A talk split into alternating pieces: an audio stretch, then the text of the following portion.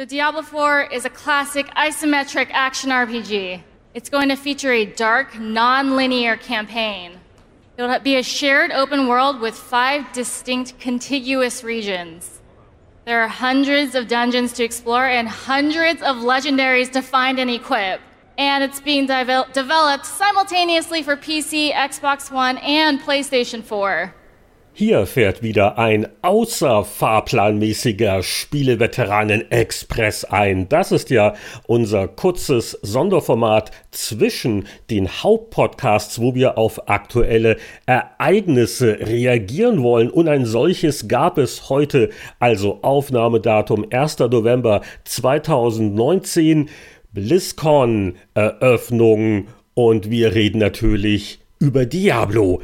Also eine Hoffnung hat sich ja nicht bewahrheitet. Ich dachte, dass der Blizzard mit all seinen Remaster-Bemühungen vielleicht eine Neuauflage von Diablo 2 ankündigt. Nein, dem war noch nicht so. Aber dafür hat das jetzt offiziell bekannt gegebene brandneue Diablo 4 doch die eine oder andere Einzelheit, die mich ein bisschen an die Serienanfänge erinnert. Und das ist jetzt für mich veteranig genug, dass ich hier mit Expressbedarf ausrufe. Also ich möchte ein bisschen zusammenfassen und kommentieren, was am ersten BlizzCon-Tag erzählt worden ist. Es gab direkt nach der Eröffnungszeremonie gab es ein äh, Panel, wo der Game Director, der Luis Barriga, dann eine Producerin, die Tiffany Watt und der äh, John Müller, seines Zeichens Art Director, wo die drei ein bisschen äh, mehr erzählt haben, was in Diablo 4 abgeht. Und äh, ich denke mal, das ist sicher ein Spiel, auf das sich einige freuen werden. Ich auf jeden Fall, auch wenn es noch ein paar Tage wohl dauern kann. Denn äh, das vorneweg, es gab natürlich noch keinen Termin, der genannt worden ist. Es gab nur die Andeutung, also es ist noch ein Weilchen hin. Zitat. This, a game of this scope takes time. This is a very, very early first step. We're not coming out soon, not even Blizzard soon. We're just excited to take this first early step in the journey together with you. We are not coming soon, not even Blizzard soon, also bald sollte man nicht damit rechnen. Was mich aber dann etwas überrascht hat, ist, dass konkrete Konsolen genannt worden sind, neben dem PC. Keine Panik, neben dem PC äh, als Plattformen ist dies PlayStation 4 und es hieß Xbox One. Jetzt werden ja bereits nächstes Jahr äh, diese Konsolen, naja, abgelöst, also die werden nicht über Nacht obsolet, aber es kommen dann neue Geräte warum Blizzard auf der einen Seite so tut, als hätten sie keine Ahnung, in welchem Jahr Diablo 4 rauskommt, auf der anderen Seite sich aber schon auf äh, solche Konsolengenerationen festlegt, ein bisschen merkwürdig. Aber ja, also es kommt, es äh, ist auf BlizzCon auch spielbar. Ich bin nicht vor Ort, ich habe das nur per Video mitverfolgt. Und es wurden auch Gameplay-Szenen gezeigt. Und äh, ja, also erster Eindruck, äh, Diablo. Äh, wurde auch äh, gerne betont. Es ist ein Action-Rollenspiel mit isometrischer Ansicht, klassische Diablo-Tugenden das Wort dark oder düster, wie immer man es übersetzen will, dark wurde sehr gerne gebraucht, denn äh, das war ja einer der Hauptkritikpunkte an Diablo 3. Äh, alles sehr, sehr bunt und es fehlte so diese Brutalität und äh, diese Ernsthaftigkeit, diese Bedrohlichkeit der ersten beiden Spiele. Und Diablo 4 wird dark, dark, dark. Das äh, konnte man nicht oft genug betonen.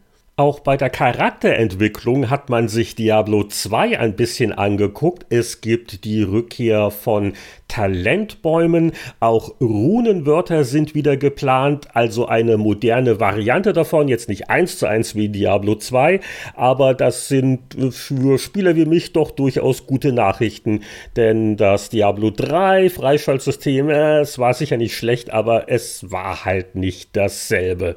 Dann soll es in Diablo 4 fünf Charakterklassen geben. Drei davon wurden auf BlizzCon enthüllt. Die Sorceress, der Barbarian und der Druide. Und da sind äh, nur noch zwei Slots frei. Und da können wir jetzt schon nervös werden. Welche geliebte Klasse schafft es noch? Welche bleibt außen vor? Es gibt ja so ein paar schwer wegdenkbare Recken, die Amazone gehört doch eigentlich immer dazu, aber wenn es zu düster werden soll, dann ist doch der Totenbeschwörer, naja, mal gucken, also ein, ein defensiver Nahkämpfer, sowas wie ein Paladin vielleicht. Und Blizzard könnte sich ja auch mal eine ganz neue Klasse einfallen lassen, also da darf noch munter spekuliert werden. Die Spielwelt soll aus fünf unterschiedlichen Regionen bestehen. Ich darf mal hier das aus der deutschen Pressemitteilung zitieren. Die brennende Wüste von Kirgistan, habe ich das richtig ausgesprochen? Die von Werwölfen heimgesuchten Wälder von Skosklen, die erbarmungslose Wildnis der verdorrten Steppen, die lebensfeindlichen zersplitterten Gipfel und die verderbten Sumpfgebiete von Havesa. Klingt ja sehr dramatisch in der Praxis is wird es wohl darauf hinauslaufen, dass so die, die üblichen Klassiker der Landschaftstypen geboten werden. Wüste, Eis und Schnee, Wälder, Sümpfe.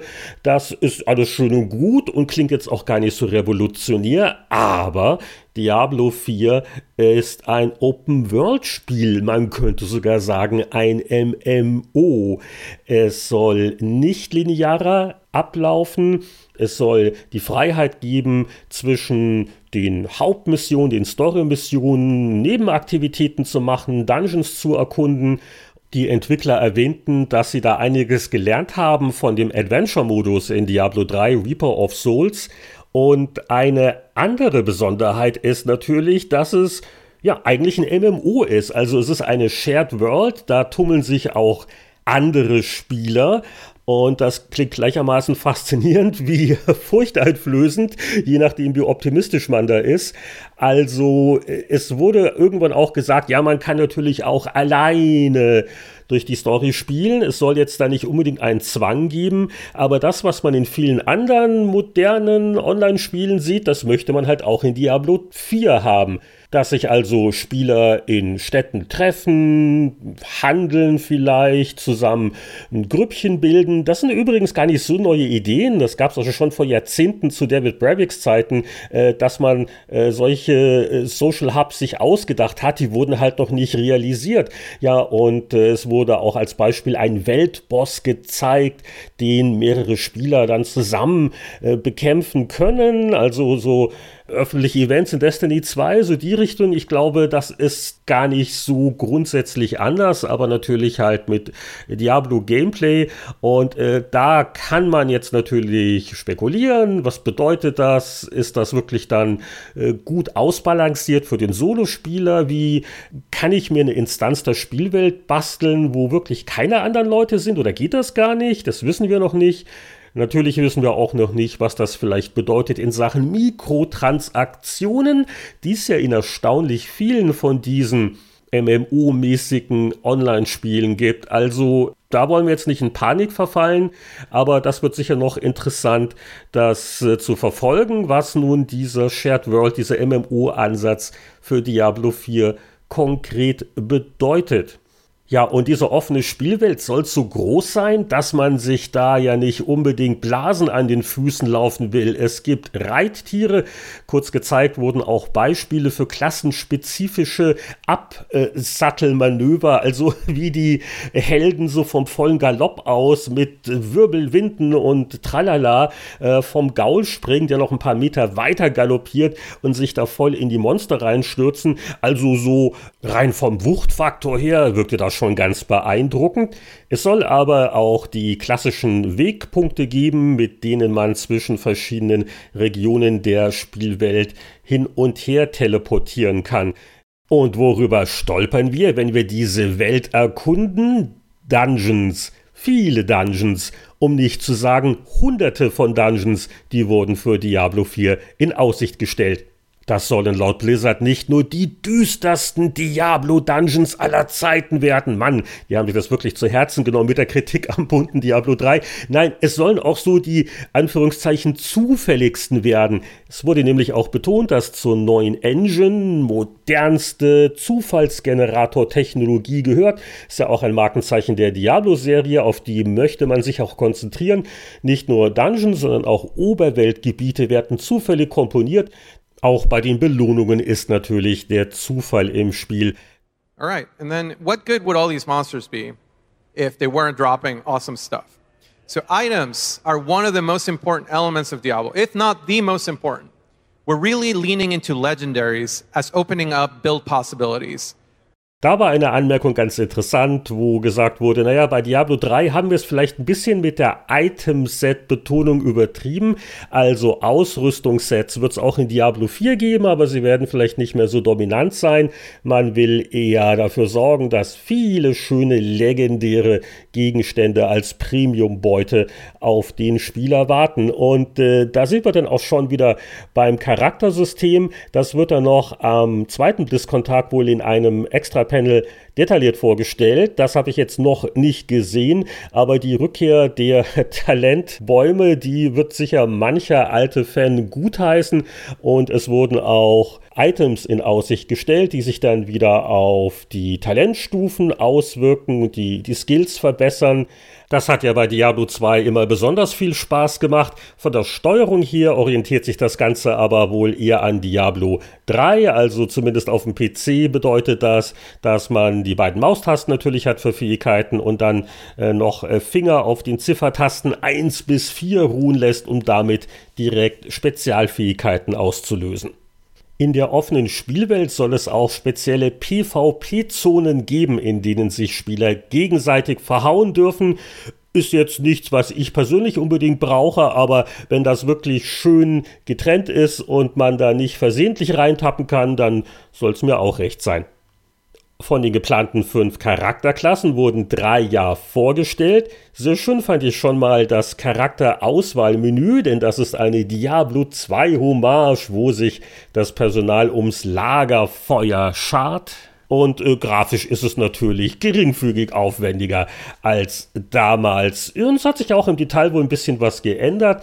Äh, zunächst wurde der Barbar kurz vorgeführt. Der ist ja immer noch ein kräftiger Bursche mit äh, noch Vorliebe für die Waffensammlung und ist dann wohl auch flexibler denn je. Äh, es gibt wohl jetzt vier Waffenslots und die Möglichkeit, mitten im Kampf zwischen Einhand- und Zweihandwaffenkonfigurationen umzuschalten. Der Druide hat sich ein bisschen geändert im Vergleich zur Diablo 2 Erweiterung. Der hat zwar immer noch niedliche und auch sehr bissige Begleittiere. Die Wölfe wurden gezeigt. Es äh, wurde auch eine Rückkehr der Raben und dieser Schlingpflanzen angekündigt. Aber äh, bei der Magie hat er sich ein bisschen umschulen lassen. Die Feuermagie flog raus, die passte vielleicht auch nicht ganz so optimal.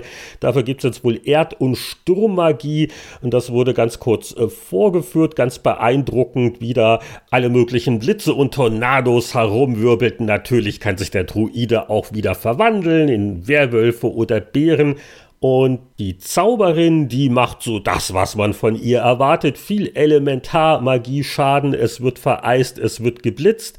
Ja, wir sind natürlich sehr gespannt, wie das im Detail dann aussieht mit der Charakteranpassung, mit dem äh, neuen alten Talentsystem. Auch optisch soll man mehr denn je anpassen können, zum Beispiel jetzt die Hautfarbe des Helden bestimmen. Und die Reittiere sind natürlich eine Steilvorlage für alle möglichen hübschen Sachen, die auch spielerische Auswirkungen haben sollen. Also ein Beispiel ist eine Pferderüstung, die nicht nur schick aussieht, sondern zum Beispiel die Reitgeschwindigkeit vielleicht ein bisschen erhöht oder die Resistenz gegen bestimmte Schadenssorten, wenn man beim Ausritt von irgendwelchen bösen Dingen vielleicht angegriffen wird. Und also wenn ich mir das alles so ansehe und anhöre, wenn da nicht Mikrotransaktionen für kosmetische Items, die gar keine Auswirkungen auf den Spielverlauf haben, wie es ja immer so schon heißt, dabei rauskommen, würde mich jetzt doch sehr wundern. Aber äh, da müssen wir einfach abwarten, was dabei rauskommt. Es ist jedenfalls super, dass Diablo 4 überhaupt mal angekündigt worden ist. Und dann finde ich auch es positiv, dass doch äh, wesentliche Kritikpunkte am dritten Teil aufgegriffen worden sind. Es ist wieder ein brutaleres, unheimlicheres, gefährlicheres Diablo werden soll. Wurde aber auch ein bisschen angedeutet, dass es vielleicht auch nicht mehr ganz so leicht ist und man auch öfters mal sterben kann. Das ist alles sympathisch und natürlich die erhöhte Flexibilität beim Charakterausbau, das Talentsystem, alles sehr vielversprechend. Und äh, ist uns übrigens auch aufgefallen, dass diesmal bei der BlizzCon Eröffnungszeremonie das Mobilspiel Diablo Immortal überhaupt nicht mehr erwähnt worden ist, nachdem da ja letztes Jahr bei dessen Ankündigung die Fanbasis eher verhalten enthusiastisch drauf reagiert hat. Diablo 4 dürfte bei der Fanbasis doch um einiges besser ankommen.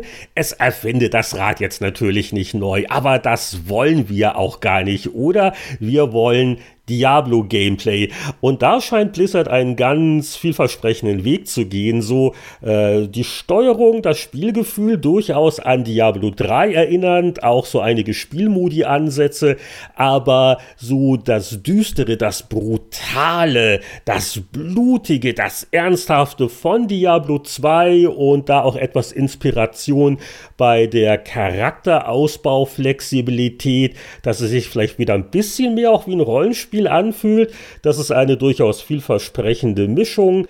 Diablo als Open-World-Spiel kann ich mir richtig gut vorstellen, wenn halt das MMO-Gefüge nicht stört. Aber ich glaube, bei Blizzard, da wissen sie, dass es da eine Menge alte Fans gibt, die auf das Solo-Spiel großen Wert legen.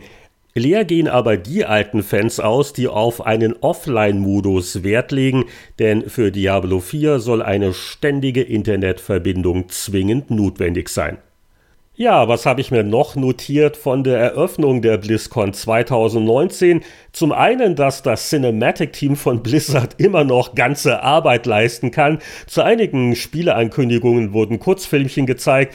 Alleine, was da bei Diablo 4 geboten wurde, war schon sehr dramatisch und bringt auch den ziemlich ernsten Gruselcharakter ganz gut rüber. Also technisch und künstlerisch sieht das absolut fantastisch aus und ja, das düstere Diablo 4. Auch das Logo finde ich so extra zackig und brutal. Sie meinen es diesmal wirklich ernst. Äh, World of Warcraft äh, kriegt eine neue Erweiterung.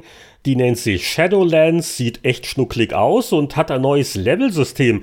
Es ist mal Schluss mit der Endlosinflation. Es werden zu Beginn der Erweiterung alle Charaktere auf Stufe 50 gesetzt und dann im neuen Levelsystem werden sie sich auf 60 vorarbeiten. Es wurde auch eine neue Hearthstone-Erweiterung angekündigt. Deutscher Titel Erbe der Drachen.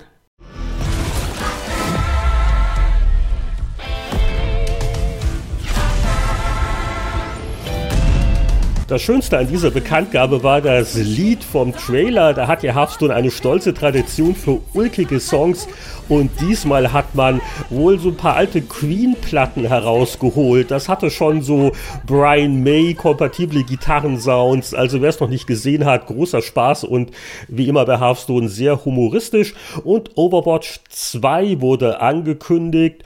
Ja, mit einem neuen PvP-Modus und auch Story-Missionen, Koop und aus Spieleveteranen-Sicht mindestens genauso interessant ist Warcraft 3 Reforged, dieses Remaster des Echtzeitstrategie-Klassikers kommt. Äh, genau wissen wir es noch nicht. Es hieß nur in der Kino, dass bald der Veröffentlichungstermin genannt wird und es läuft ja jetzt auch schon die Beta an. Es kann also nicht mehr ganz so lang dauern. Diablo 4 braucht sicher noch ein paar Tage länger.